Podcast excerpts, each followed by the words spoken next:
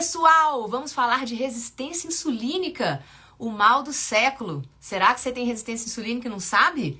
Pois é, ela gera obesidade, hipertensão, ovário policístico. A resistência insulínica gera diabetes, esteatose hepática. Tá vendo? Não disse que era o mal do, sé do século? Vem com a gente que nós vamos falar tudo hoje sobre resistência insulínica. Chega aí, Paulinha! Bora! Corre, Paula! Tu, tu, tu. Ué, vem. Cê já pegaram café? O papo hoje vai ser bom. Bom? E aí? É nós. É nós. Estou muito feliz que a gente conseguiu cumprir com o nosso combinado e eu queria começar essa live falando por que, que esse combinado nasceu, MV, porque eu acho importante. Porque a gente vai falar de resistência insulínica, que é uma forma de se empoderar, de ter conhecimento sobre o próprio corpo. E a gente mudou a nossa escola dominical de domingo para segunda, gente, porque eu e a Maria Vitória, a gente não quer ser uma dupla de mulheres que só fala e não faz. Então, domingo é o nosso dia de descanso.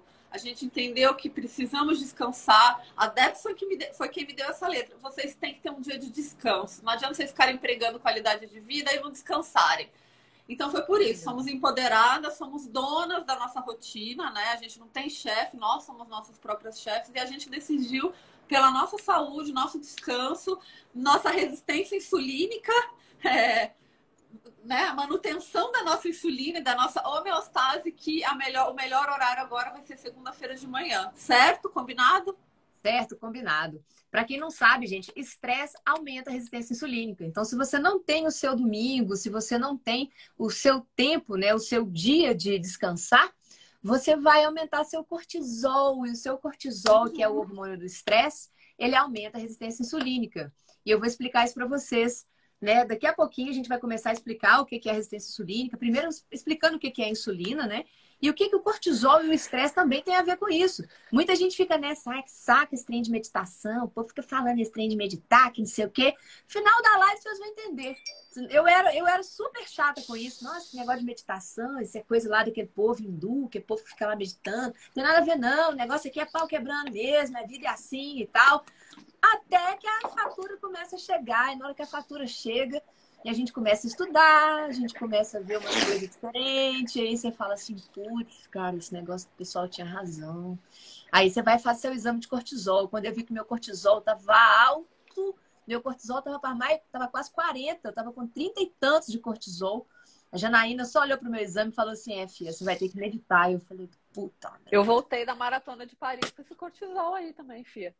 Exatamente. A gente acha que é bobagem, né? Mas é por isso que a gente não consegue melhorar muitos dos problemas que a gente tem. Porque a gente tem várias coisas silenciosas acontecendo ali. E fala assim, pô, eu tô fazendo tudo certo, cara. Eu já faço essa low carb, eu já faço jejum, eu já não sei, eu já faço não sei o quê. E não adianta, ah, o problema é comigo. Eu que tô toda. Aí na hora que você vai descobrir, são coisas ali que não te contaram, né? Nós vamos começar a contar agora na live aqui para vocês. Contem, eu tô muito nesse movimento aí, só para amarrar o que você falou, eu estou muito nesse movimento de repensar a performance na corrida, o preço que eu estou disposta a pagar por ela, justamente por isso. Porque é. quanto mais a gente estuda e entende os mecanismos do nosso corpo, mais a gente consegue entender o quão mal os excessos fazem. E isso inclui performance, gente. Performance tem um custo alto. Principalmente uhum. para quem não é atleta profissional, que tem trabalho, que tem filho, que tem marido, que tem uma, a mulher, sabe, a mulher trator que a Debs tanto fala. Então, quando a gente começa, não é, ah, eu desisti. Ontem ela gostava de performance. Eu adoro a performance, eu só não sei se eu estou disposta a pagar o preço que eu costumava pagar, né, MV? Então a gente tem que. É, ó, mocinha, né? cara, batom, tipo, eu quero ser mocinha cara, tempo é isso. E não tem noção o que, que é uma pessoa ex-gordinha, igual eu fui, a vida toda gordinha, emagreci 30 quilos e depois comecei a treinar que nem uma louca. Eu descobri que o segredo do sucesso era treino. Era treinar. Se eu treinasse que nem uma louca, eu ia conseguir subir no pódio. E o que vocês estão vendo, ó, ah, tem mais aqui, ó. Ali tem mais um, um, tem um armário que cheio de troféus. Lá embaixo, na sala da minha casa, deve ter mais de 50 troféus lá embaixo. Cara, toda corrida que eu ia, eu sempre saía com alguma coisa. Era raro eu sair de mão banana de uma corrida. Eu treinava muito, meu negócio era ganhar, era subir no pódio, não importa se era primeiro, segundo ou terceiro lugar, eu queria subir no pódio. Eu treinava que nem uma louca para conseguir isso, cara. Beleza, hoje eu tenho um monte de troféu aí empoeirando, né? Hoje eu sei o preço que eu paguei por isso. E eu vou te ser muito sincera, eu não tô afim de pagar esse preço de novo, porque eu tô descobrindo que correr devagarzinho, cara, correr sentindo a corrida é muito mais gostoso do que a gente correr com aquela pressão de ai, se eu não der um tiro agora para não sei quanto, eu acho que eu vou chegar na corrida desse final de semana e não vou conseguir ganhar de fulana, porque fulana tá correndo bem. Véi, isso é um saco. Isso é um saco. Eu descobri que eu tenho que correr para mim e não para os outros. Eu descobri que é muito mais gostoso eu correr no ritmo que eu quiser, sem ficar preocupando com o pace, olhar no relógio para ver só o tempo de corrida, né? Só quantos minutos eu já corri e não qual pace que eu tô. Eu tô descobrindo que isso é muito mais gostoso, né? Que é muito gostoso. Você fala assim, velho, olha que negócio legal. E você, cai você na começa... real, né, MV? Cai na real. Tipo, eu Cara... gosto querer performance, mas qual performance eu tenho condição de alcançar hoje, no meu contexto Exato. de vida? A gente tem que fazer essa reflexão. Então, isso tudo começa na saúde. E hoje a gente vai falar de um assunto que é a base de tudo. A gente está vendo um monte de mulher aí destruída, triste, sofrendo é, tentando buscar coisas que não cabem dentro da realidade delas, quando a gente tem um problema aí silencioso, devastando o organismo dela, e né, é, é um looping, né? Não, e mais. ciclo. E mais, a resistência insulínica ela pega todo mundo e pegou a mim, inclusive, no meu período de maior rodagem, melhor performance da vida, que eu estava correndo 10 km para 41 minutos, eu estava correndo 5 km para 20 minutos, eu treinava 100k por semana, né? Porque uma pessoa que não tinha genética, não tinha histórico de corrida, né? Tive que treinar que nem uma louca, emagreci para poder conseguir correr bem assim no nível amador, né? Óbvio que não era nível profissional, mas pro nível amador, uma pessoa ex-gordinha, que há pouco tempo atrás mal conseguia subir dois lances de escada em casa e já chegava morrendo, consegui chegar no nível que eu cheguei para mim. Então, aquilo era um negócio muito significativo, mas foi a um preço muito alto. Eu tive que treinar muito, eu tive que me, assim, Sabe, a corrida era a prioridade da minha vida. O trabalho era só um, uma necessidade que eu tinha ali para poder me manter. E todo o dinheiro que eu ganhava do trabalho eu investia em corrida. Tá? Então, assim, era, a, era um negócio tão louco, você fica tão viciado naquilo, você fica viciado em performance. Parece que você só vai ser bacana e as pessoas só vão gostar de você se você tiver performance. Se você não subir no pódio, você é, você é um, um bosta. E não é assim. Eu só é. fui descobrir isso depois. Eu só fui descobrir isso depois que eu, que eu amadureci, obviamente. Depois que você vê que tem outras coisas na vida que são muito mais importantes do que subir no pódio. Hoje a corrida tem uma importância para mim, que eu tô aqui, cara, desde cedo estudando. Eu tô acordando três horas da manhã para estudar. Eu tô correndo uma vez por semana, a Paula também. Eu tô correndo uma vez por semana. Imagina uma pessoa que treinava 12 vezes por semana. Hoje eu treino uma. E tô de boa, e tô tranquila, porque a minha prioridade hoje não é ganhar a corrida. A minha prioridade hoje é formar. A Paula também. Paula, hoje a prioridade dela mais não é subir no pódio, é outras. A gente quer salvar vidas agora com o que a gente aprendeu, com as porradas que a gente tomou na vida. A gente está aqui para ajudar vocês. Para não ter uma resistência insulínica igual eu tive, treinando 100k por semana. Para mostrar para vocês que treinamento não compensa uma dieta errada. Ah, eu vou comer tal coisa, eu vou encher o rabo de macarrão, vou comer gel e não sei o que, não sei o que, porque eu treino. Gente, calma. As, a comida ela é um fator inflamatório se ela for comida industrializada. O seu treino não compensa a substância química que você põe para dentro. Isso é um erro. Eu vou dar um exemplo esdrúxulo aqui para vocês entenderem, tá? Porque as pessoas não entendem quando a gente fala que comida tem componentes químicos ali que o seu corpo não reconhece. Só que quando a gente dá um exemplo básico, muitas vezes a pessoa não entende. Pra vocês entenderem que caloria, as calorias não são iguais. Olha só. Se eu pego um pedaço de carne que tem lá, sei lá, um pedaço de carne mais gordurosa e tal, tem 500 calorias de carne ali. É igual 500 calorias de, sei lá, farinha láctea com açúcar e sorvete? O impacto hum. metabólico. O impacto metabólico disso é igual, apesar de serem 500 calorias?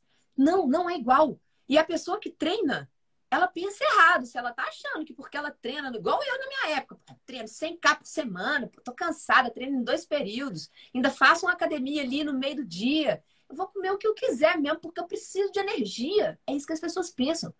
Você precisa de energia, você não precisa de inflamação, colega. Você não precisa de insulina dando pico o tempo todo.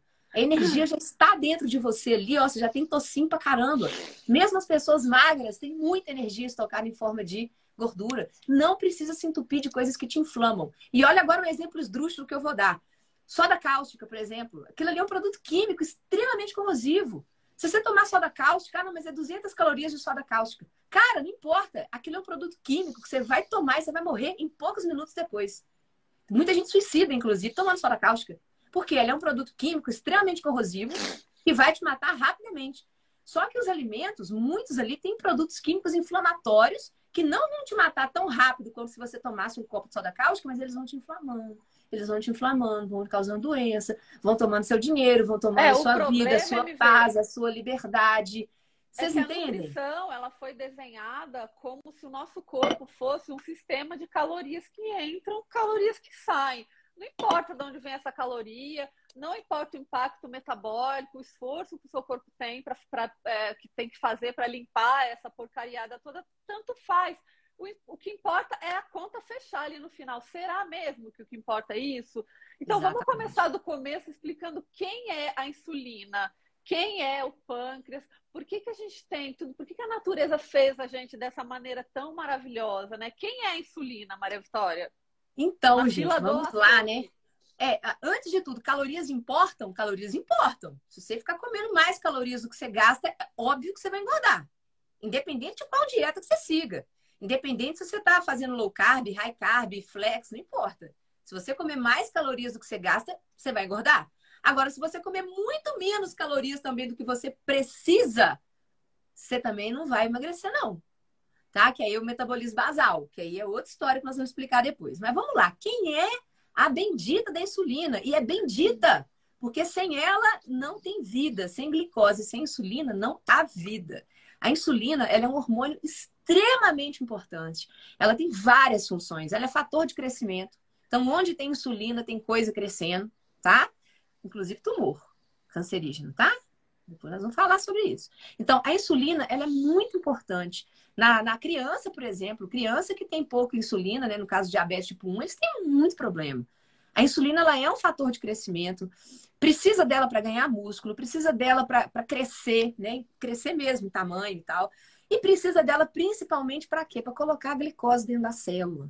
Sem e precisa insulina. dela para engordar, né, MV? E precisa dela para engordar também porque ela faz parte de um mecanismo de proteção do nosso organismo. Significa o quê? Na natureza, entenda uma coisa: o DNA que a gente tem hoje teve, tiveram pequenas mudanças em relação ao DNA do, do homem paleolítico, tá, gente? E as mudanças que tiveram não foram mudanças importantes no nosso metabolismo. Foram mudanças assim, ah, um osso, não sei o que que mudou, marcada dentária, não sei o que. É, tem uma, parte também que fala do, do se não me engano, é do Esqueci qual, qual osso agora, mas principalmente a mulher. Síntese de, a síntese de vitamina D mudou com as pessoas mudou. negras e as pessoas brancas. Algumas coisas Isso. mudaram. Mas, assim, foram pequenas coisas que tiveram de mudança do DNA, de mutação que, que a, nossa espécie, a nossa espécie sofreu, mas nada significativo no ponto metabólico, que justifique a gente ter hoje uma alimentação completamente diferente dos nossos ancestrais. O nosso DNA não mudou para isso, não. O nosso DNA continua o mesmo neste ponto neste ponto da alimentação. Ele não entende ainda carboidrato como a principal fonte de energia dele, não. Tá? Principalmente quando a gente come muita glicose, a glicose é tóxica, tá, galera? Para quem não sabe. O que a gente precisa de glicose para sobreviver são míseras 5 gramas. Adultos. Míseras 5 gramas de glicose. Mais do que isso, ela tem uma, toxi uma toxicidade tão alta que é por isso que ela é metabolizada antes por isso que quando a gente come muito carboidrato, ele é, metab... ele é energia rápida, por isso, porque o nosso organismo tem que acabar com ele primeiro. É igual álcool. Entra o álcool, a primeira coisa que é feita é metabolizar o álcool, que ele é tóxico. Você não pode, o nosso organismo não deixa uma substância tóxica ali dentro por muito tempo. Então vamos lá, para que serve a insulina nesse ponto que a gente precisa trazer aqui agora para vocês? Ela tem várias é, importâncias, mas a principal dela é colocar a glicose para dentro da célula. Glicose não entra para dentro da célula sem insulina. Então, a insulina vai lá, encaixa no receptor da célula, o receptor vai lá e abre os canais de glicose. Aí a glicose entra. Sem a insulina chegar lá, a célula não abre o, o, a passagem, né? A proteína de passagem para a glicose entrar. Tá? A glicose ela não consegue passar pela membrana da célula tá, gente? Ela é uma substância, uma molécula grande, ela não passa, ela precisa de uma proteína que abre, só que essa proteína só abre quando a insulina encosta lá no receptor. Beleza? Beleza.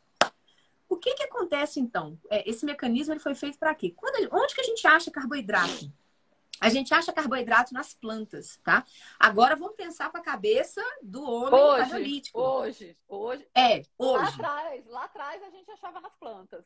Isso, mas até hoje a gente acha nas plantas. Então, até hoje tem carboidrato nas plantas. Até por isso, eles usam as plantas para fazer produtos industrializados refinados, que é de lá que vem o carboidrato, tá, gente?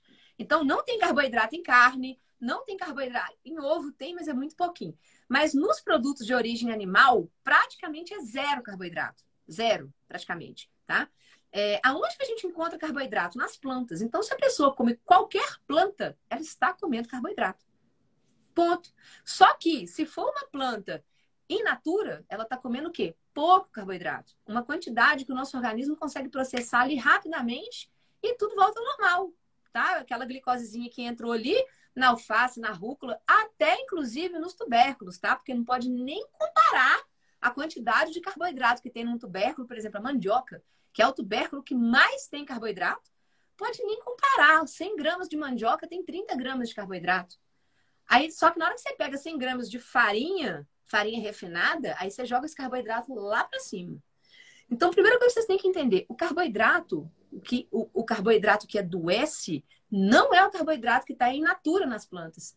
Não é o carboidrato da mandioca, não é o carboidrato da banana, não é o carboidrato das folhas. O carboidrato que adoece é aquele carboidrato que está extremamente concentrado em produtos industrializados, refinados, com muito açúcar, com muito xarope de milho, de frutose, com farinha refinada de grãos. Ou seja, são porções pequenas, mas que tem uma quantidade de carboidrato tão absurda que a natureza não conseguiu colocar isso nem no tubérculo, que é a mandioca, que é o mais carregado de carboidratos. A natureza não conseguiu fazer isso ali. A gente só tem isso hoje, essas aberrações que o ser humano criou.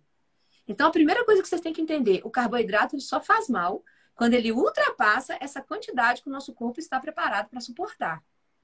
Tá? Principalmente quando isso começa a acontecer de forma crônica durante os anos. Começa lá na hora do café da manhã, com um monte de produto industrializado, refinado, pão, bolo, biscoito, tapioca, não sei das quantas. Aí depois vem o lanche da manhã, porque isso faz a pessoa ficar com, com, com fome. Daqui a pouco a Paula vai explicar isso. E a pessoa começa a comer o dia todo. Ou seja, ela tem uma liberação de insulina muito alta. Porque para você colocar duas gramas de carboidrato para dentro das células, você divide duas gramas de carboidrato para o seu corpo inteiro. Entende? Ou seja, é muito pouco. Você só precisa de um pouquinho de insulina para enfiar aquelas duas graminhas de carboidrato no corpo inteiro. Agora, quando no café da manhã, na primeira refeição do dia, você já mete 150 gramas de carboidrato numa refeição, sendo que o seu corpo só precisa de 5. Você já multiplicou ali né, por mais de 10, 20 vezes a quantidade de carboidrato que o seu corpo precisa. Já no café da manhã. Você já vai ter que ter uma liberação de insulina ali absurda. Para poder botar aquele monte de carboidrato que você comeu para suas células. Aí começa o problema. Conta aí, Paulinha, como é que funciona esse, esse esquema de pico e vale que acontece durante o dia? Então, sempre, como a Maria Vitória falou, sempre que a gente come alguma coisa, o nosso pâncreas secreta a insulina para tirar a glicose do sangue e colocar para dentro das células. Beleza, mesmo se você comer banana, batata, ele vai secretar ali um pouquinho mais, vai colocar para dentro das células, vai cair, não muito, né, para baixo ali, e tudo certo. Só que o que, que acontece, como ela falou? A pessoa já acorda de manhã, mete já um pão integral, um leite com chocolate, uma banana com aveia e mel, né? Porque não pode comer a banana sozinha, tem que ter aveia e mel ali, porque é muita energia. Então a gente já come, a pessoa já começa o dia dando um pico, o pâncreas dela já tem que fazer um esforço muito maior do que se ela tivesse comido alguma coisa que não tivesse tanto carboidrato, o pâncreas ia fazer um esforço normal e na sequência ia ficar tudo certo. Só que não, o pâncreas tem que fazer um esforço sobrenatural acima da capacidade dele, aquele pico aí para baixar aquele pico Beleza. Só que tem um problema. A hora que o pico abaixa, a hora que o açúcar abaixa, ele abaixa tão rápido que a pessoa sente fome de novo. Diferente de quem fez uma refeição com baixo carboidrato. Esse, esse vale, ele demora um pouco mais para acontecer. E ele não vai tão para baixo. Então a gente não sente fome. A gente sente fome quando realmente o nosso corpo precisa. E aí, se vocês pensarem que as pessoas fazem isso durante a vida inteira, começam o dia comendo, né, uma pancada de carboidrato, aí de manhã vai dar outro lanchinho de carboidrato. no almoço de novo, no lanche da tarde de novo, no jantar de novo, na ceia de novo. E a sétima refeição é a larica, porque todo mundo que faz esse padrão de alimentação chega de noite, tarde da noite, dez e meia da noite, viajando na larica. O que, que eu vou comer? Então, é um ciclo. E as pessoas, né, a maioria das pessoas vivem toda uma vida com, com, esse, com essa situação crônica de picos de insulina. Lembrando que o pico de insulina, quando ele é ocasio, é, acontece ocasionalmente, não tem problema nenhum. É o que a gente fala, tipo, se você tem uma alimentação baseada em comida de verdade, que não vai te fazer alcançar níveis é, patológicos de, de, de, carboidrato, não tem problema você dar um pico aqui, outro ali, não tem problema. Só que as pessoas vivem a vida inteira dando picos crônicos o tempo inteiro. E aí o que, que acontece? As células, como a Maria Vitória explicou, elas têm o um receptorzinho. Acontece que começa a ficar resistente a célula começa a não ler mais, não aceitou mais a chavinha. A insulina é uma chavinha que vai lá e abre a célula, a portinha. A célula já está cheia, cheia, por isso que as pessoas engordam, inclusive, porque quando a célula já está cheia de glicose ali, não deu nem tempo da, da pessoa queimar aquela glicose, usar a glicose. A célula está cheia, certo? O que, que acontece? Começa a transbordar. O excesso de glicose que não consegue entrar na célula faz o quê? começa a virar gordura no nosso corpo. É armazenado em forma de triglicérides, forma de gordura corporal. Então, quando a, célula se torna resistente à chavinha, ela vai falar: acabou, não vai entrar mais nada aqui. Tá transbordando, tipo, deu ruim, moiou, não dá mais. Então, o que, que acontece? A gente fica com acúmulo de gordura corporal, insulina bombando no nosso organismo, porque o pâncreas não está entendendo a mensagem ele vai continuar a secretar. A fabriquinha está funcionando ali da insulina, está indo. Se o pâncreas está entendendo que a, que a glicose está alta no sangue, ele continua produzindo. Eles não estão se comunicando de tipo, peraí, pâncreas. E é isso, a resistência insulínica, os altos níveis de insulina circulantes no sangue, juntamente com os altos níveis de açúcar circulando no sangue, é o que está levando a gente para esse adoecimento rápido, né, que a gente está vivendo hoje. Então a gente está vendo crianças já pré-diabéticas, crianças pequenas. E por quê? Porque o produto industrializado virou a base da alimentação das pessoas. O produto industrializado está lá nas diretrizes da faculdade de nutrição. Começa seu dia comendo um pão integral de 18 grãos que custa 25 reais então é esse o grande problema, gente. A gente não faz essa bagunça. Vocês entenderam que é uma bagunça? É tipo uma, uma cagada que vira o nosso organismo. O pâncreas fica louco. Ah, mas eu sou magra, então não tenho.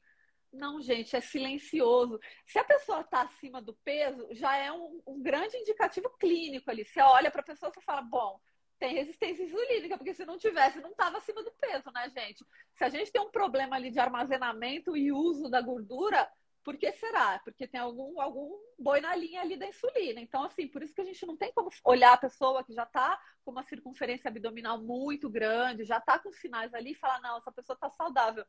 Gente, no mínimo, ela está com uma resistência insulínica.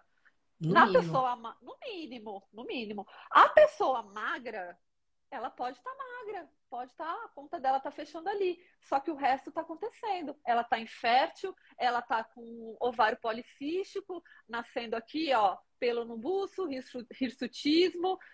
O que está acontecendo? Então, a, a resistência insulínica ela pode ser de uma forma mais silenciosa e ela pode ser de uma forma que clinicamente dê para a gente perceber, né, Maria Vitória? Só que aí tem um grande problema. A maioria dos médicos não pede o exame da insulina, que seria um indicativo, né? Que nos ajudaria Exatamente. a identificar.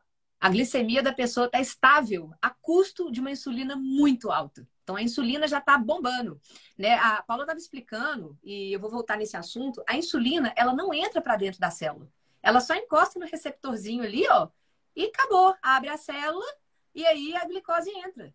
E a insulina, gente, olha só, é, o que, que o nosso pâncreas entende? O nosso pâncreas ele tem uma reservinha de insulina que já está lá pronta, tá? Então, quando a pessoa come muito carboidrato, aquela reserva ela é liberada toda de uma vez. E aí que está o problema. Na hora que aquela reserva do pâncreas é liberada toda de uma vez, ela sobe, joga aquela glicose toda para dentro da célula e depois te dá um rebote porque a quantidade de insulina liberada foi muito grande. Lembrando, o nosso corpo não está programado para comer quantidades de carboidratos absurdas que a indústria inventou. Nosso corpo está programado para conseguir metabolizar carboidratos da natureza, tá? que mesmo assim, a maior quantidade de carboidrato da natureza que a gente encontra é na mandioca. E na mandioca, o quê? Cozida, porque ninguém come mandioca crua.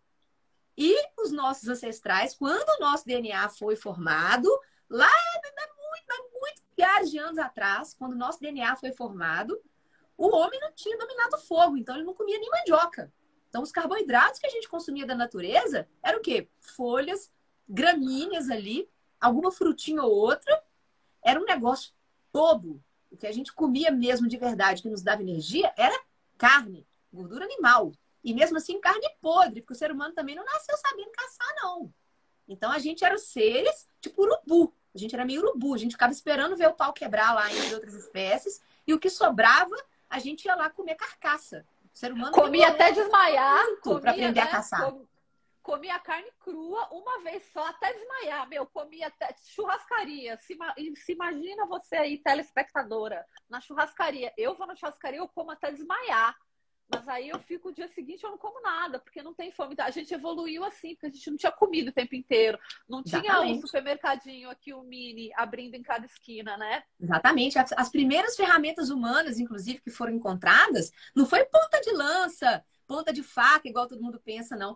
Foram umas ferramentinhas pequenininhas, assim, e fininhas, que o, os seres humanos usavam para catar a medula óssea dentro do osso, para comer o tutano. Porque a gente comia a cabeça do osso, aquela parte dos ossos que são mais macias, que inclusive são riquíssimas em cálcio. Eu faço questão de comer a cabeça do osso quando eu como frango, porque aquilo é riquíssimo em cálcio. E a parte, quando dá, eu cato a medula óssea lá dentro do osso, que aquilo ali é riquíssimo em minerais. Era dali que a gente tirava a nossa fonte de minerais, porque a gente não produz. Então, gente, começa a pensar com a cabeça do homem paleolítico que a coisa começa a dar certo. Como diz um grande biólogo russo, esqueci o nome dele aqui agora, esse cara é fodástico. Ele falou: nada na biologia faz sentido a não ser sob a luz da evolução. Da evolução. Entende? Então, a gente tem que começar a pensar com essa cabeça. E por que, que a insulina alta é um problema? Voltando agora ao nosso assunto. A insulina ela é um fator também de proteção, porque na natureza, como a escassez de comida é muito grande, a gente demora dias até a gente conseguir achar alguma coisa para comer. Quando a gente acha algum carboidrato, alguma fruta doce, alguma coisa assim, a insulina sobe e quando ela sobe, ela faz o que? Ela preserva a sua gordura. Que a sua gordura é sim a sua principal fonte de energia. O que te mantém vivo é a sua gordura. Quando a comida acaba, quando a gente está na, na, dificuldade de achar alimento, o que mantém a gente vivo é o nosso estoque de gordura. E a insulina é um fator protetor da nossa gordura. Então, quando a gente come carboidrato, a insulina ela sobe e fala assim: ó, gordura, fica quieta aí. Você não vai queimar, não, porque a gente está tendo excesso de energia aqui, tá? Energia fácil, energia boa. Vamos acabar com essa energia aqui, você fica quieta aí, tá? O problema é que hoje, a sociedade moderna, a gente não tem mais essa escassez de comida que a gente tinha antigamente. Pelo contrário, a gente tem, a gente tem um aumento absurdo de oferta de energia. Oferta de gordura ruim e oferta de carboidrato ruim. Aí juntou a bomba atômica, juntou só energia. Então a nossa insulina agora fica alta o tempo todo. E não deixa a gente queimar a gordura. A gordura está sempre lá. E tem um outro problema. A gordura, ela produz um hormônio chamado leptina. A leptina, ela sinaliza para o cérebro e fala assim, ó, negócio é o seguinte, já tem muita gordura aqui, tá? Então não, não, não queima mais não. É, não sente fome não, tá? Você faz o seguinte, tem muita gordura aqui, a, a gordura, quanto, quanto mais gordura você tem, mais leptina você produz. Então, quanto mais leptina você produz, mais ela sinaliza para o cérebro. Fala assim, ó, não queima gordura não, deixa ela quieta aqui. Entenderam? Então, quanto mais é, é, quanto mais gordo a gente vai ficando, quanto mais gordura a gente vai acumulando, a gente vai produzindo mais leptina. E, o e cérebro, fica resistente à leptina também. Né? E vai ficando resistente à leptina. E o cérebro vai ficando resistente à leptina. Ele fala assim: pelo amor de Deus, não manda mais leptina para cá, eu não aguento mais, eu não vou aceitar, não quero saber, tô surdo, tô surdo, não quero saber mais de leptina. A gordura começa a crescer cada vez mais. Então é um ciclo. A insulina começa a fazer a coisa pipocar problema para o seu corpo inteiro, tá? E nós vamos começar a chegar nesses problemas agora. A insulina alta, mas só um adendo do que você estava falando antes aí, a gente precisa entender, pensando um pouco à luz da evolução, que como você falou, a gordura ela é a nossa principal fonte de energia, só que a gente inverteu isso. E aí, principalmente a galera da corrida, vocês ouvem muito, não, tem que encher o tanque de glicogênio. Gente, não é o nosso combustível principal, tá? O açúcar ele é o combustível mais rápido, mais fácil ali, mas a gente tem um estoque infinito de gordura, né? Todo mundo tem, Exatamente. até a pessoa magra tem. Então, a nossa fonte primária, a nossa configuração inicial foi desenhada para a gente queimar gordura primeiro. Não para a gente ficar queimando o açúcar o tempo inteiro, a vida inteira, para sempre. O açúcar ele é uma energia de emergência ali. Para a gente uhum. né, colocar pontualmente, usar pontualmente e volta para queima de gordura. E é por isso que a gente Exato. armazena gordura, né? Exatamente. A gente não armazena amido. Né? Quem armazena carboidrato é planta. A gente só armazena um pouco de carboidrato. O máximo que a gente consegue estocar de glicogênio são 500 gramas, em torno de 2 mil calorias de glicogênio que a gente consegue nada. estocar. E de gordura? Nada. É, de gordura é infinito. O estoque que a gente pode ir de, ter de gordura é infinito. Então, gente, quem estoca carboidrato é planta, porque a planta precisa do carboidrato para ela poder crescer. Nós não. A gente produz carboidrato, a gente produz glicose, nosso fígado produz glicose, produz glicogênio, inclusive. Porque os atletas low carb, nós temos níveis de glicogênio iguais aos atletas que comem carboidrato. E a gente tem um detalhe: o atleta low carb ele preserva muito mais o glicogênio do que o atleta que só sabe usar a via glicolítica. Essa que é a grande vantagem. Por isso que a gente termina maratona, correndo maratona em low carb, a gente termina a maratona inteiro. Porque a gente não, não acabou com o nosso estoque de glicogênio. Porque o nosso corpo ele sabe utilizar gordura com muita eficiência. Né, André? Né, André? Atletas low carb tá aí, ó. E a queima de, e a, e a, a, queima de glicogênio é, é uma energia mais suja que a gente diz. Ela tem, um, ela tem ali um resíduo pior, né? Ela tem mais lactato. Então, a energia da gordura ela é muito mais limpa do que a energia do açúcar, né? Ainda tem Com essa certeza. observação para quem é atleta. Com certeza. Os estoques de glicogênio, eles existem para nos dar energia rápida.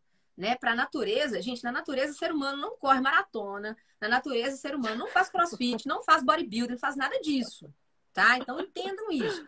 O nosso corpo está preparado para a natureza, ele não está preparado para esporte de competição. Primeira coisa.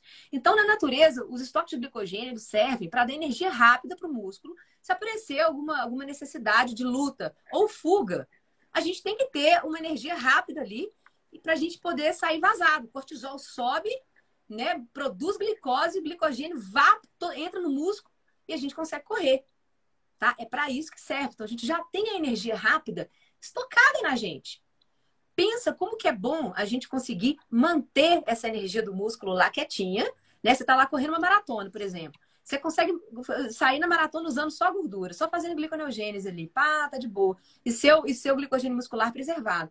Chega no final da maratona, que é a hora que a gente realmente decide a parada, que é a hora que você vai usar seu glicogênio. É a hora que você precisa de uma energia rápida ali. Aí você consegue aumentar a velocidade, você quebra o pau ali para você gastar seu glicogênio na hora que você precisa, que é no final. E não no início da prova, que é o que todo mundo que não é certo adaptado, a galera que usa carboidrato como principal fonte de energia o tempo todo, eles não sabem usar outra via com eficiência, porque saber usar sabe, mas eles não sabem usar com tanta eficiência quanto um atleta low carb, eles já começam a prova queimando glicogênio. Que é a única coisa que o organismo deles sabe usar da, da primeira via. E queimando a largada, né? também. Oi? E queimando a largada, né? E queimando a largada. Por isso que a maioria das pessoas quebra lá pro quilômetro 30, 35. Por quê?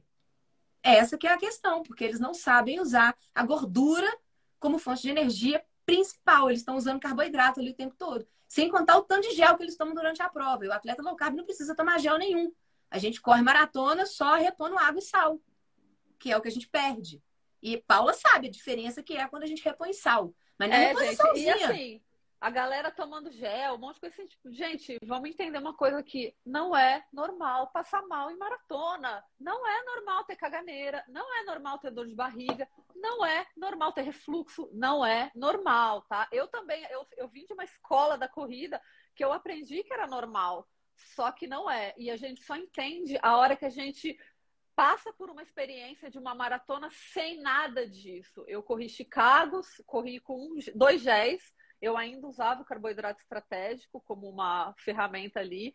Paris eu decidi ir sem nada de carboidrato para ver o que, que aconteceria. Então, a gente faz o que a gente fala. Eu estou testando na minha vida as coisas que eu estudo. Então, eu fui para Paris numa tentativa de ver o que, que acontecia com a minha prova, com a minha performance, no caso de eu não colocar um carboidrato estratégico, porque eu não gosto, eu não me sinto bem tomando gel, não faz, eu fico enjoada, eu fico com refluxo, então para mim não é interessante. Acredito que para a maioria das pessoas também, porque o que eu vejo de gente passando mal, então eu banquei essa decisão de ir sem, e foi ótimo. Eu fiz 3 horas e 6, tá aí na mão da Maria Vitória, o suplemento alimentar do atleta, do atleta low carb, é água e sal, e sal, potássio, magnésio. Exatamente. Aliás, e é em grande quantidade. Tomar, né? Conta por quê. O que, que isso tem a ver com a insulina? O que, que isso tem a ver com a sensibilidade à insulina? E por que, que a gente usa o sal? Vamos contar. Então, gente, vocês estão vendo que essa água aqui tá branca de tanto sal que tem aqui. Só de potássio e magnésio aqui tá bombando.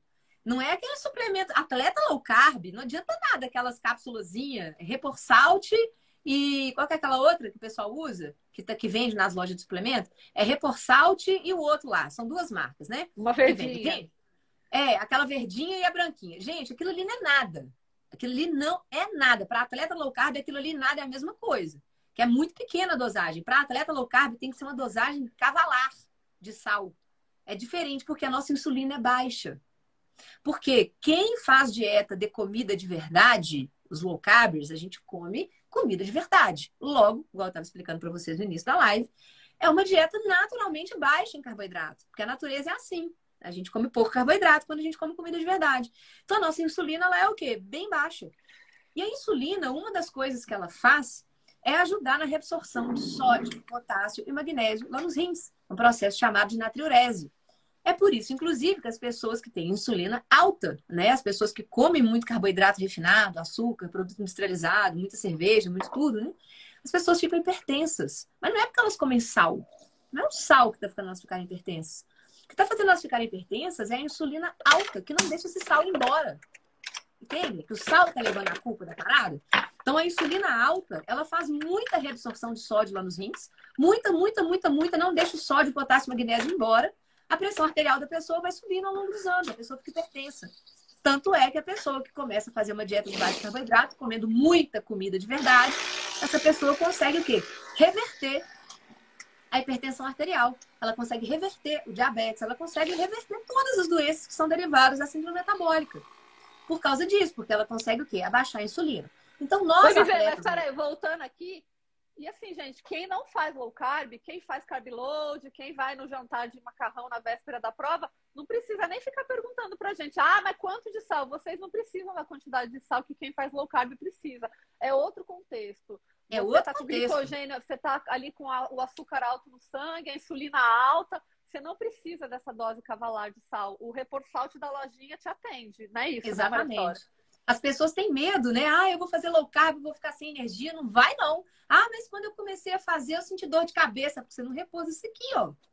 O segredo, grande segredo da low carb, dos atletas low carb, de todo mundo, é o sal, os sais. Sódio, potássio, magnésio. É isso daqui, ó, que se você não repor, você vai sentir fraqueza. Porque a energia já tá aí dentro de você.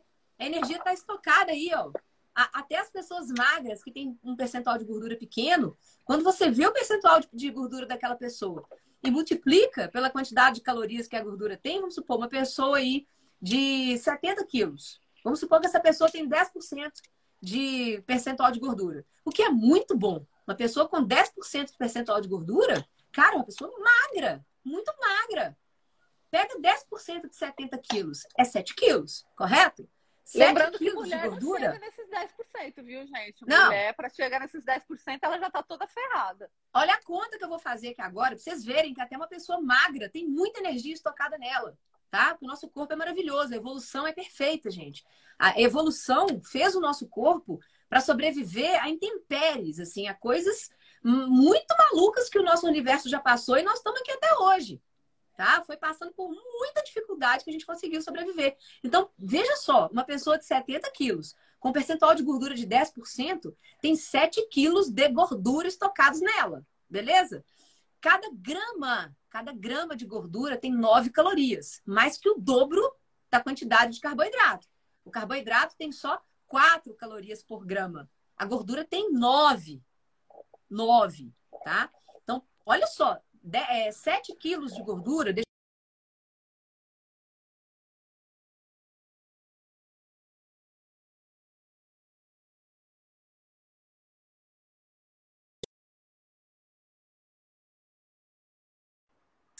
mil calorias. Sério, 7 mil, faz a conta aí. 7 mil, 7 mil gramas, né? Que é um, 7 quilos.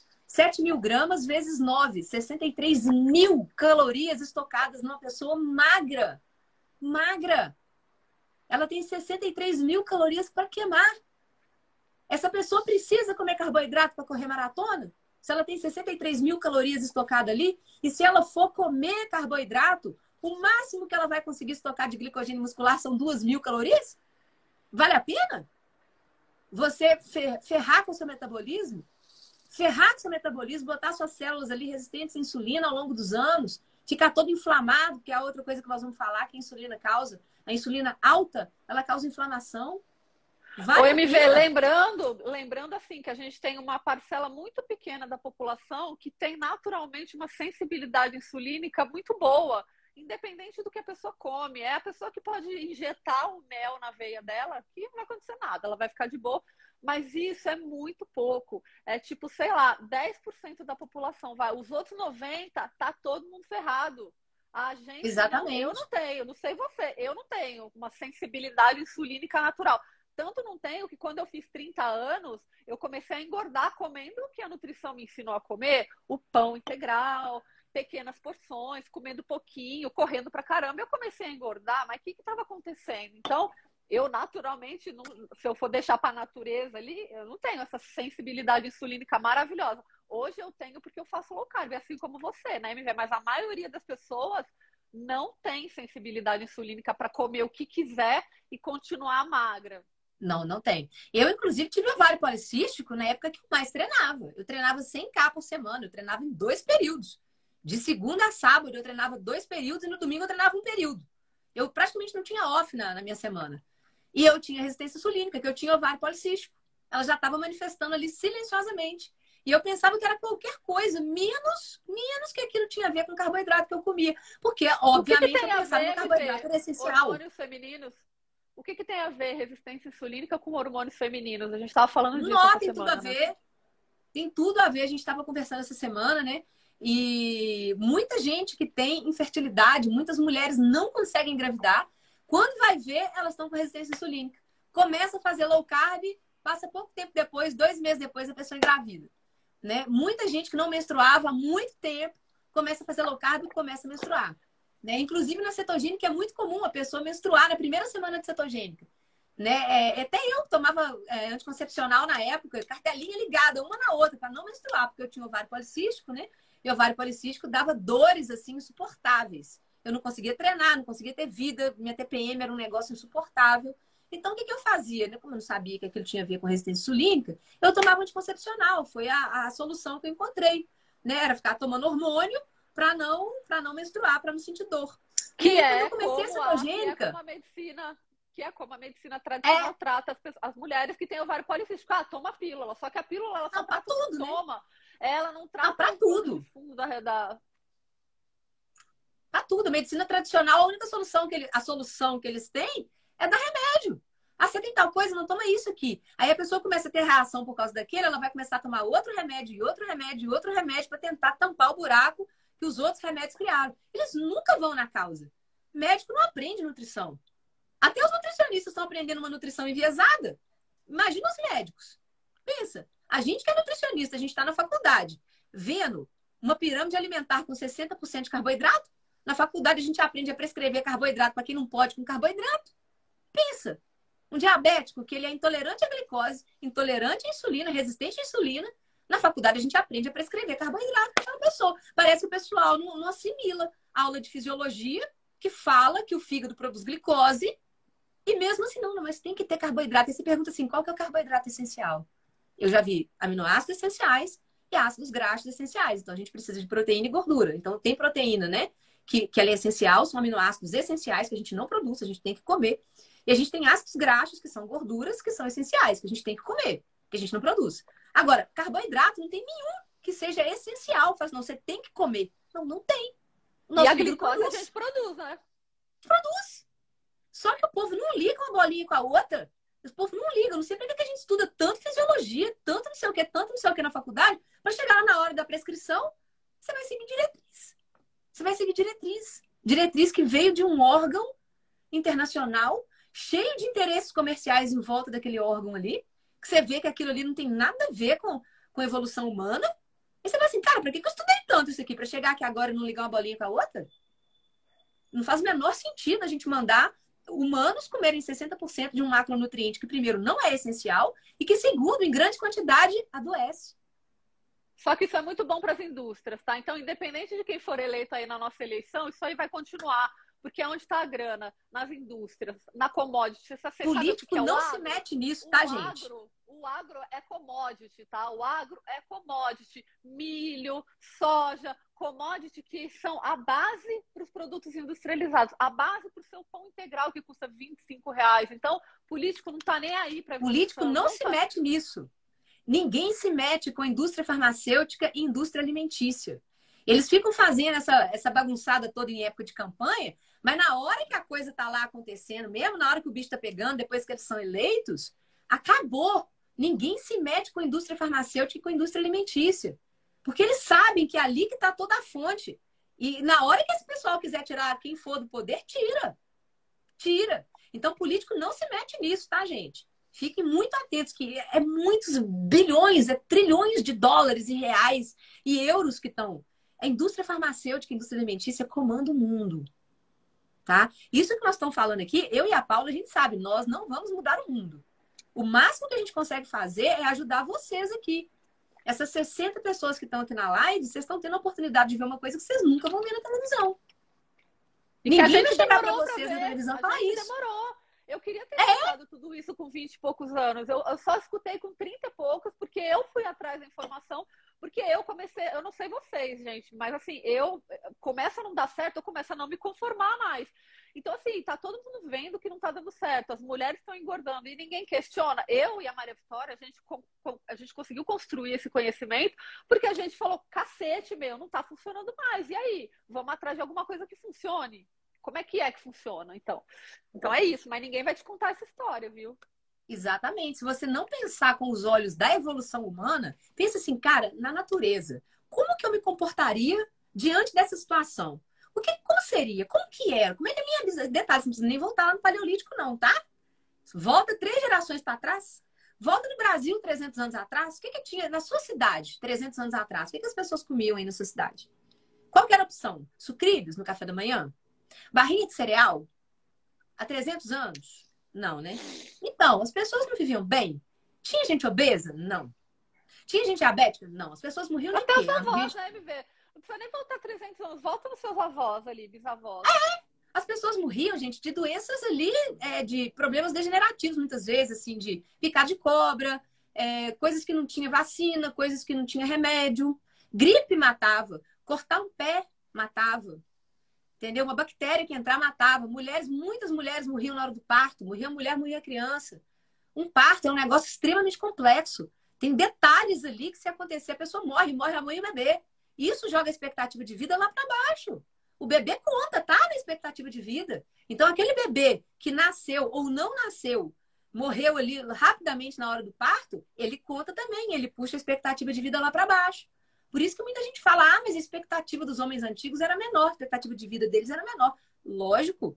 Mas agora vai ver se as doenças que estão matando hoje, as doenças crônicas que vêm da resistência insulínica, se são as mesmas doenças que matavam antigamente. Não. E qual é Agora, a qualidade pensa. de vida, né, gente? Hoje, hoje as pessoas estão vivendo muito mais, mas elas estão sobrevivendo, né? Eu não quero Exato. sobreviver, eu não quero chegar com 60 anos começar a ter um monte de problema. Então a gente não tem que sobreviver. A gente está aqui para viver, cara. Exatamente. E outra, pensa se com a, a, tecnologia que a gente tem hoje, a gente tem roupas, a gente tem calçados, a gente tem, tem tecnologia para tudo, tem remédio para tudo, tem vacina para quase tudo, tem jeito para quase tudo. Pensa se as pessoas hoje vivessem de comida de verdade. Pensa a qualidade de vida e de saúde que a gente teria. Produtividade seria melhor. Absenteísmo seria muito menor. Olha quanta gente que vive faltando no trabalho porque passa mal por causa de problemas crônicos que são causados pela resistência insulínica, que a gente ainda nem chegou neles ainda, nós vamos chegar lá. Então pensem, olha isso, gente. A oportunidade que a gente tem na mão e a gente está desperdiçando. Hoje o povo está vivendo de remédio ao invés de estar tá vivendo de comida. Incrível isso, é impressionante. E olha só, agora voltando aqui para o papo da resistência insulínica. Então, o que, que acontece? Na hora que a insulina começa a chegar na célula, se a célula já está lotada de glicose, se aquela pessoa é um comedor de carboidrato, não para e toda refeição que ela faz, seis refeições por dia com carboidrato, é pão, é biscoito, é bolo, é pizza, é chips, é Coca-Cola, é tudo enquanto é porcaria com açúcar e carboidrato. A célula, as células do nosso corpo, elas vão ficando lotadas de glicose. Não dá tempo dela consumir aquela glicose toda, a pessoa já está comendo de novo. Então a insulina começa a chegar lá na portinha, bate e, fala, e a célula fala para ela assim: não adianta, tá cheio, não tem como mais entrar. Não, vai entrar mais um pouquinho. Aí vem aquele mais aquele monte de insulina, aperta e joga mais um bocado de glicose lá para dentro. E vai apertando, vai apertando, vai apertando. Chega uma hora que os receptores da célula começam a desaparecer. Ela vai parando de produzir receptor, porque os receptores eles são produzidos pela célula. É o nosso DNA que manda uma mensagem para as proteínas produzirem um receptor e o receptor faz assim, ó, pluk, ele sai de dentro da célula e pluk na membrana. Só que vai chegando uma hora que tem tanta glicose lá que o DNA vai parando de mandar produzir receptor de insulina, que ele fala, cara, não tem condição. Não tem jeito, não vai entrar mais aqui. Isso tudo que eu tô falando para vocês, gente, é sinalizações químicas, é tudo reação química. Chega uma hora que as reações químicas, elas vão bloqueando a produção de receptores as células vão perdendo receptores de insulina. Então, se aquela célula tinha um monte de receptor de insulina lá fora, assim, ó, agora ela passa a ter só um, dois. E não tem mais onde a insulina entrar, porque ela já está lotada de glicose. Aí começa a sobrar glicose na corrente sanguínea, e a insulina já estava muito alta na corrente sanguínea. Só que os médicos, eles também não são treinados. Os conselhos de medicina, eles não falam para os médicos pedirem exame da insulina. Os médicos só são treinados a pedirem exame de glicose, hemoglobina glicada, que são os básicos, o HOME-R, que são os, os básicos para pegar ali uma, um diabetes. Só que se eles pedissem a insulina, com 10 anos de antecedência, dava para você prever. A insulina acima de 7, a glicose está muito bem, obrigada. Ela está ali abaixo de 100. Está com 97 de glicose. Estou bem. Não, porque eu só vou ficar pré-diabético se eu ficar com 100. 97 eu tô ótima. Vai ver a insulina da criatura. Insulina tá lá em 12, 13. 12.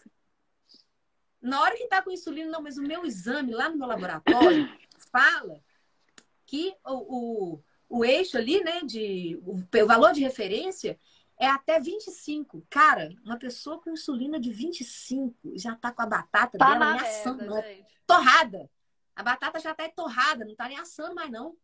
Mas por que, que o laboratório fala que o valor de referência é, é, até 25, porque a Organização Mundial de Saúde, que é o órgão que define né, os valores de referência, ela define valores de referência com base na média da população. Como que está a saúde da média da população? Está cada ano Ui. pior, né? Então pensa, a média dos exames cada ano vai só subir. Mas, então, vocês estão entendendo que o que vale mais para o valor de referência não é o valor saudável, é o valor da média da população. Então, quanto mais doente a população vai ficando, mais os valores de referência dos exames vão subindo. Então, as pessoas estão sendo enganadas. Só o colesterol ela... que desce, né, MV? É, só, só, o colesterol, só o colesterol que, que desce. Esse daí, o colesterol cada vez está mais baixo, né? E a gente já viu o ensaio clínico randomizado, que eu já cansei de mostrar para vocês aqui, ensaio clínico mostrando que 75% das pessoas que infartam, 75% das pessoas que infartam, infartam com colesterol baixo ou normal. Só 25% das pessoas que infartam, infartam com colesterol dito alto. Só que ali também não está havendo outros fatores de inflamação. E a insulina não, dessas pessoas, como é será que está? Exatamente. Então, gente, vamos lá. Então, o que, que acontece? O que, que é a resistência à insulina? É a célula que não aceita mais insulina entrar porque já está lotado de glicose. E não tem mais receptor para isso. Ela vai perdendo os receptores e começa a sobrar no sangue insulina e glicose. E o pâncreas, quanto mais glicose ele vê no sangue, mais insulina ele manda produzir, porque o pâncreas não pensa, né, gente? O pâncreas, como todos os nossos órgãos, tudo no nosso corpo, ele entende o quê? Reação química. Chegou uma molécula lá que sinalizou uma coisa, ele vai lá e faz outra coisa. Então, enquanto tem sinalização de glicose chegando no pâncreas, ele vai mandando produzir insulina. Ele vai achando que está precisando. Ele vai achando que precisa enfiar insulina. Então, o que, que acontece? Essa pessoa ela vai ficando cronicamente com insulina alta. E aí começa a ter efeito lá nos rins, né? Começa a ter uma absorção de sódio muito grande, a pessoa não vai eliminando todo aquele sódio que ela come, porque se a pessoa está ficando com insulina alta, com certeza ela come produto industrializado. E produto industrializado é lotado de quê? De sódio, além do carboidrato. Dificilmente uma pessoa, dificilmente uma pessoa com hipertensão não tem uma insulina alta. Quase sempre. Tem como? Não, acho que sempre. Tá, tá 100% é o que causa. É, ué. O é. que causa a hipertensão por questões metabólicas, né? Porque existem outras formas de ser hipertenso que não seja por metabolismo, mas é tipo 0,1%. Hoje, 99,9% das pessoas que são hipertensas é por causa da resistência insulínica. É insulina alta que não deixa o sódio ir embora. Então, o sódio está sendo sempre reabsorvido lá nos rins.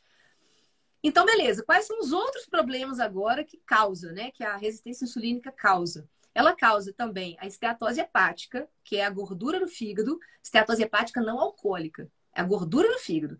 Então, ah, então, gente, peraí, eu tô com gordura no fígado, eu não é, não é gordura que eu tenho que parar de comer. Não, não. Não é gordura animal que fez o seu fígado ficar gorduroso, não. Foi a frutose, que vem de onde principalmente? Das frutas concentradas. Não é comer fruta que te deixou com fígado gorduroso, não. Tá? Foi comer suco de fruta e coisas lotadas de açúcar. Porque a molécula do açúcar, a sacarose, ela é um disacarídeo. Ela é formada por duas molequinhas. Ela é 50% glicose e 50% quem? Frutose. Frutose. Então, toda pessoa que come muito açúcar, come muita frutose. Metade do que ela come de açúcar é de frutose. É e importante falar isso, né, MV? Porque as pessoas elas relacionam frutose à fruta. Ah, então eu vou adoecer. Gente, não é ninguém adoece comendo fruta, não. A frutose uhum. que a gente está uhum. falando, principalmente, é a parte integrante ali do açúcar, que está nos Exatamente. todos. Exatamente, porque se as pessoas comessem só fruta, se as pessoas não, não comessem produto industrializado, o que que ia acontecer? A fruta, primeiro que ela, ela te satisfaz. Você não come duas, três laranjas de uma vez. Você come uma laranja.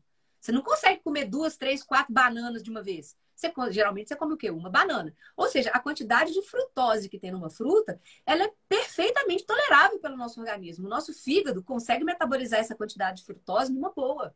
Agora, quando você pega essa frutose, concentra ela, vira xarope de glicose, xarope de frutose, suco de caixinha, refrigerante, açúcar, doces, balas, etc.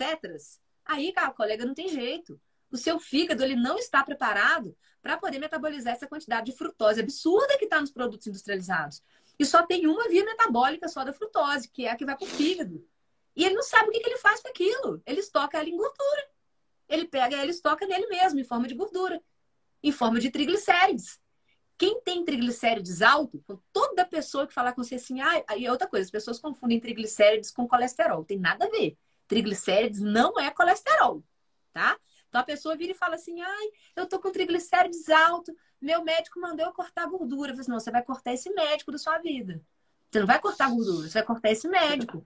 Porque triglicérides, o que aumenta o triglicérides é o carboidrato, não é gordura. Gente, isso é, isso é bioquímica e fisiologia básica. A gente faz, o povo faz um, um, um, um é chama? um ciclo básico, que é o que eu estou agora, né? O ciclo básico da faculdade é o ciclo mais pesado. É onde a gente está com todas essas matérias teóricas ali.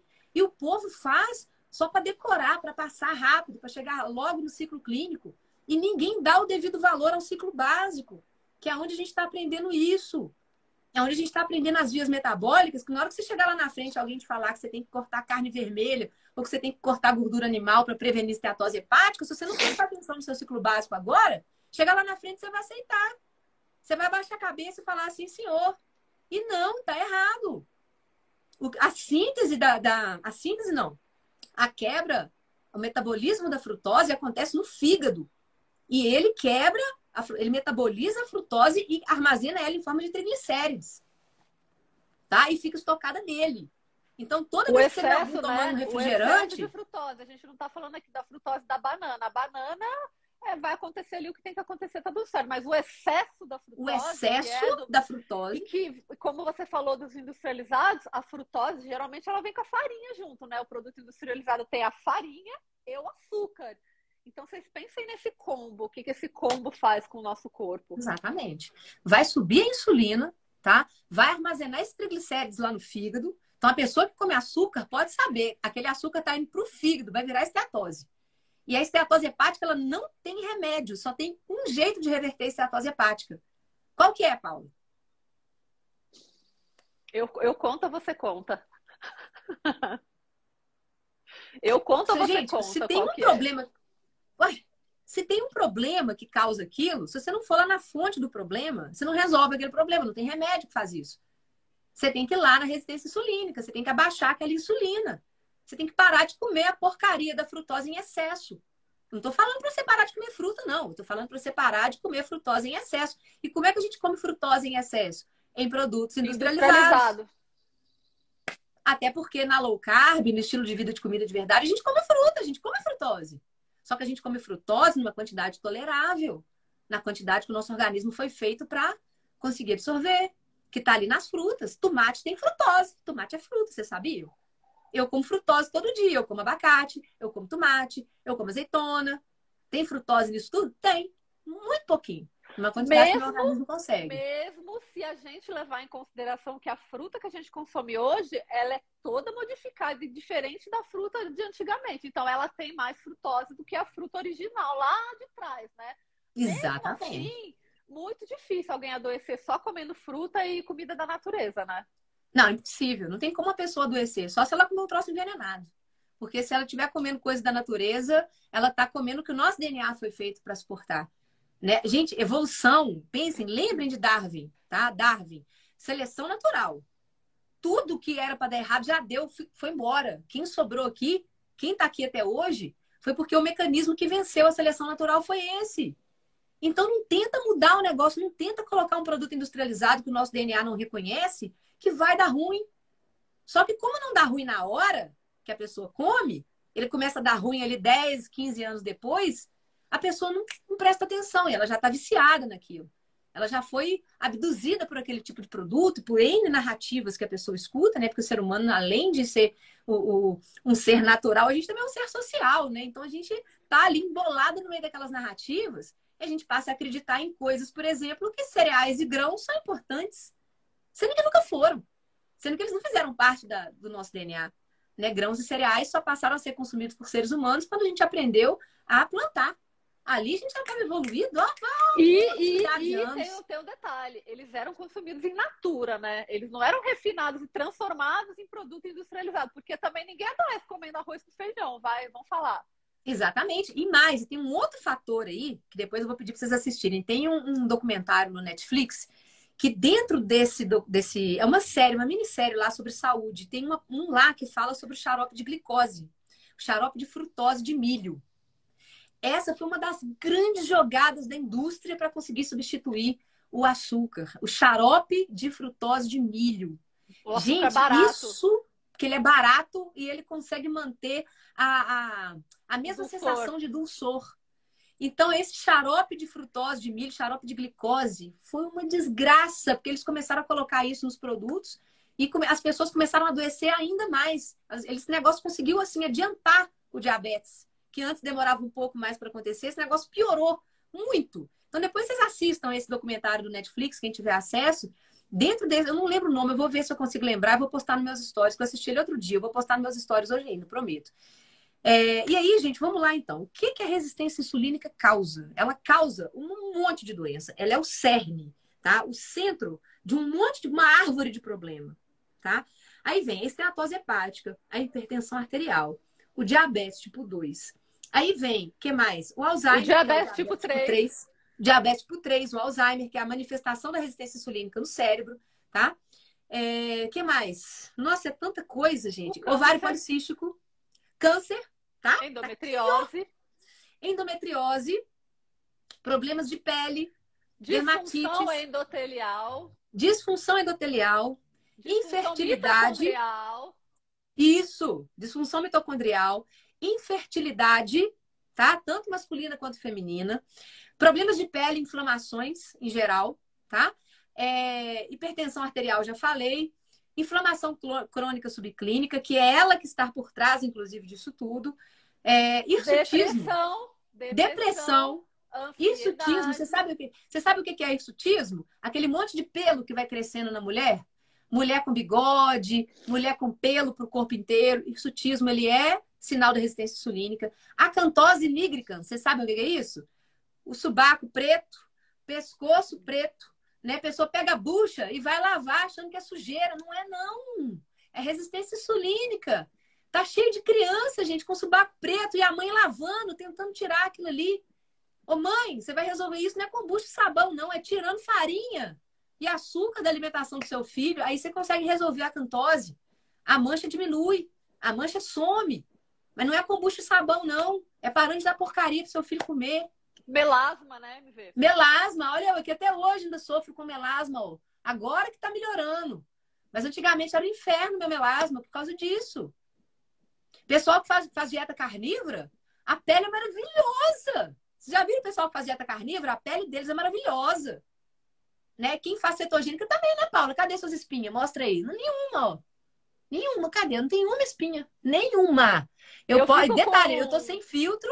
Eu, eu estou sem com filtro. rosácea quando oh. eu fico estressada. Por isso que a gente fala, a alimentação ela é a base, mas a gente tem que ficar de olho em todo o resto ali da nossa matriz, né? Eu Exatamente. fico com rosácea quando eu tô estressada. É, ó. Eu tô sem filtro e sem maquiagem. Olha só, zero espinhas. Olha a minha pele.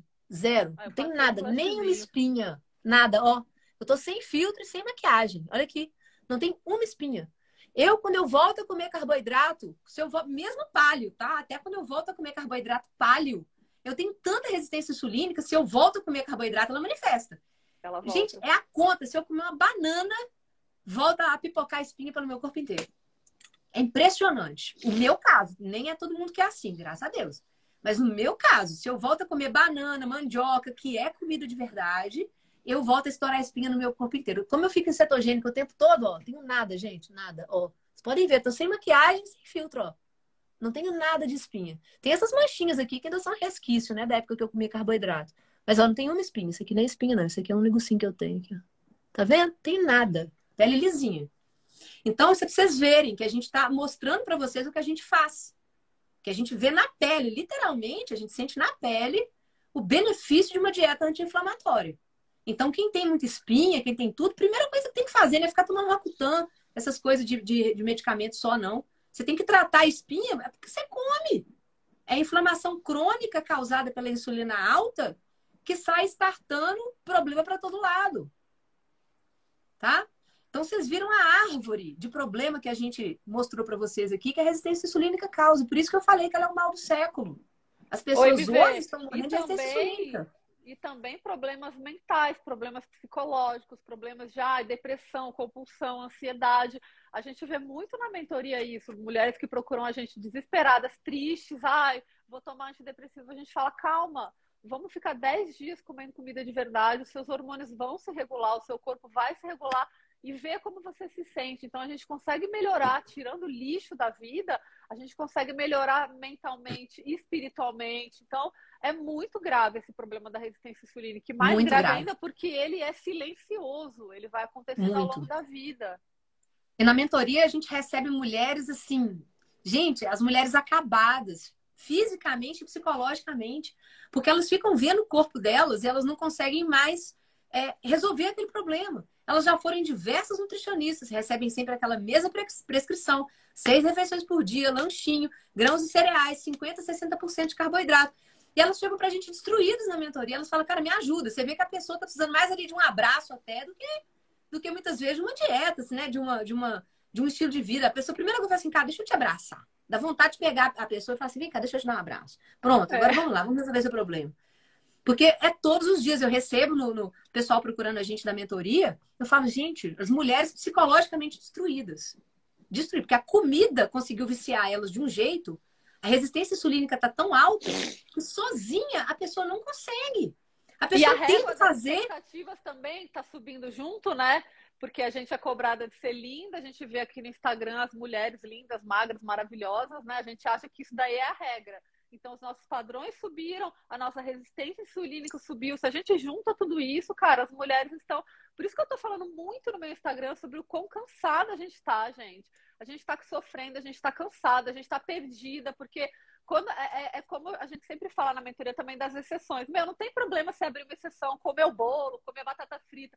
Só que vocês têm para onde voltar. O que, que eu sinto nas mulheres? Elas não têm para onde voltar. É tipo assim, o que, que eu faço? Eu não sei para onde é. eu vou. Eu escuto tanta coisa. Eu vejo as mulheres lindas e magras no Instagram falando que eu posso comer de tudo. Eu vejo as nutricionistas de 22 anos falando que eu posso comer de tudo. Para onde eu vou? É um desespero. Né? Exatamente. Né? E, e elas pensam que a culpa é delas. E a culpa é minha, porque eu não consigo é, me segurar, porque eu vejo comida e vou comer. Porque chega 5 horas da tarde, 6 horas da tarde, me dá uma fome, uma vontade de doce tão grande que eu não consigo segurar. É isso que a gente vê todos os dias chegando. E a gente sabe que isso tem jeito de resolver. Na mentoria a gente trabalha isso. A gente começa a trabalhar a base do problema lá na mentoria. A gente já sabe o que é que causa isso. Né? Por que, que a pessoa chega no final da tarde com larica? Por que, que ela chega à noite morrendo de vontade de doce? Por que, que ela não consegue se segurar? Por que, que ela sente fome o dia todo? Né? Então é isso que a gente trabalha na mentoria. E o bacana da mentoria, né, Paulo? Que a gente trabalha a criação do hábito. Não adianta nada a gente falar com a pessoa, não, faz isso, e a pessoa não entendeu o porquê. E também ela não vai fazer por conta própria, porque se ela fosse fazer por conta própria, ela já estaria fazendo. O bacana da mentoria é que a gente cria essa parceria e a gente cria aquele hábito. A pessoa vai mandando para a gente as fotos de tudo que ela come, ela vai mandando as fotos dos pratos, ela vai mandando a foto do café, a foto do almoço. Então ela cria um compromisso. Porque querendo ou não, você tem que ter um compromisso com você mesma. No fundo, no fundo, você cria ali um compromisso comigo e com a Paula aquele compromisso de mandar as fotos dos pratos, aquele compromisso de mandar para a gente o feedback. O que, que você está sentindo? Como é que você está? Você precisa de alguma coisa? Então você cria ali comigo e com a Paula um compromisso, mas que no fundo aquele compromisso é com você. Porque depois que a mentoria acaba, né, um dia que você decide, fala assim, não, já estou pronta para voltar para o mundo, não preciso mais da MV e da Paula, já aprendi tudo. É você com você. Então você tem que criar uma base, um compromisso ali com a gente, para depois de um mês ou dois meses, não sei, tem muita gente que renova com a gente, né? Mas depois de um mês, geralmente, que é o, o, tempo que as pessoas ficam com a gente ali na mentoria, a pessoa consegue seguir, ela já aprendeu, ela já internalizou aquilo. E ela sentiu na pele, que é isso que é bacana. Depois de um mês fazendo tudo bonitinho ali com a gente na mentoria, ela fala: Cara, eu não imaginei que era tão fácil. Eu não imaginei que era tão prazeroso comer comida de verdade, não sentir fome, não sentir larica, não tenho mais vontade de doce. É o que os nossos mentorados falam com a gente. Tem um monte de mentorado aqui na live aqui que eu já vi eles por aqui. E todos eles falam a mesma coisa. Depois de um mês, eles são outra pessoa. Por quê? Porque eles conseguiram criar por meio daquele hábito, comigo e com a Paula. Eles viram que a coisa funciona porque eles começaram a fazer certinho todos os dias. Porque não adianta você fazer certo um dia, fazer certo dois dias, depois chuta o pau da barraca e não vai dar certo. Mas quando você consegue criar um hábito ali com a gente, por meio de um compromisso que a gente firmou ali no início, depois de um mês, você é outra pessoa. Né, Paulo? É, e a gente sempre deixa muito claro ali que não é mais uma dieta. Quando a pessoa vem ansiosa, ah, mas eu não emagreci. Eu falo, escuta, quantas dietas você já fez na sua vida? Ah, várias. Você emagreceu? Emagreci. E depois ganhou tudo de novo. Então, isso aqui não é uma dieta. Cada corpo tem seu tempo para apresentar os resultados de diferentes maneiras. Mas o resultado que todo mundo apresenta já na primeira semana é a disposição, cara. Tipo, outra disposição. Eu não acordo mais, ai, cansada, ai, desanimada, com tantas coisas que tem para fazer. Então, o emagrecimento, ele é uma consequência. Cedo ou tarde ele vem. Depende do estrago que você fez ao longo da sua vida toda. A Maria Vitória fez um tipo de estrago, eu fiz outro tipo de estrago. Então, tudo depende. Mas uma coisa é muito certa o benefício mental, o benefício do bem-estar, isso daí vem muito rápido. É só muito rápido. o que ele precisa, o que ele foi feito para receber, né? Quando as pessoas começam a entrar em cetose ali com uma, duas semanas já, que as pessoas começam a entrar em cetose, começa a vir aquela energia doida, a pessoa fala assim, meu Deus, o que, que é isso? Né? Então a pessoa não acredita que era possível. A pessoa sempre acordava indisposta, acordava de manhã já cansada, às vezes dormia bem até, mas não entendia por que sempre acordava cansada.